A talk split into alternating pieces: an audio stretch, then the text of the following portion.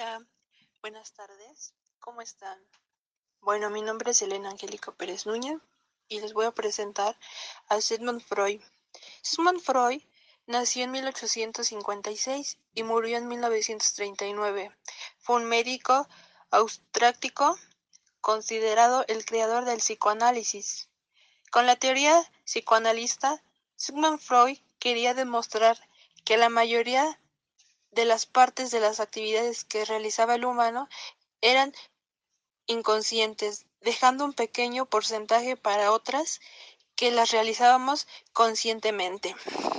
Este neurólogo de origen judío, padre del psicoanálisis, fue considerado una de las mayores figuras intelectuales en el siglo XX. Mediante el psicoanálisis, Freud quería eh, destacar el valor científico del inconsciente para que lo para que el desarrollo de las teorías de la mente y de la conducta humana.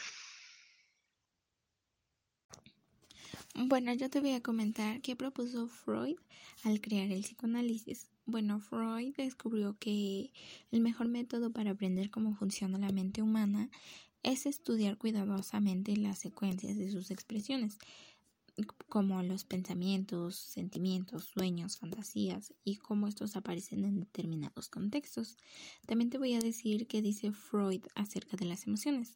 Bueno, según Freud, la emoción contiene dos elementos distintos. Por un lado, las descargas de energía física, por otro lado, ciertos sentimientos, percepciones de las acciones motrices que se producen y sentimientos de placer o desagrado que dan a la emoción sus características esenciales.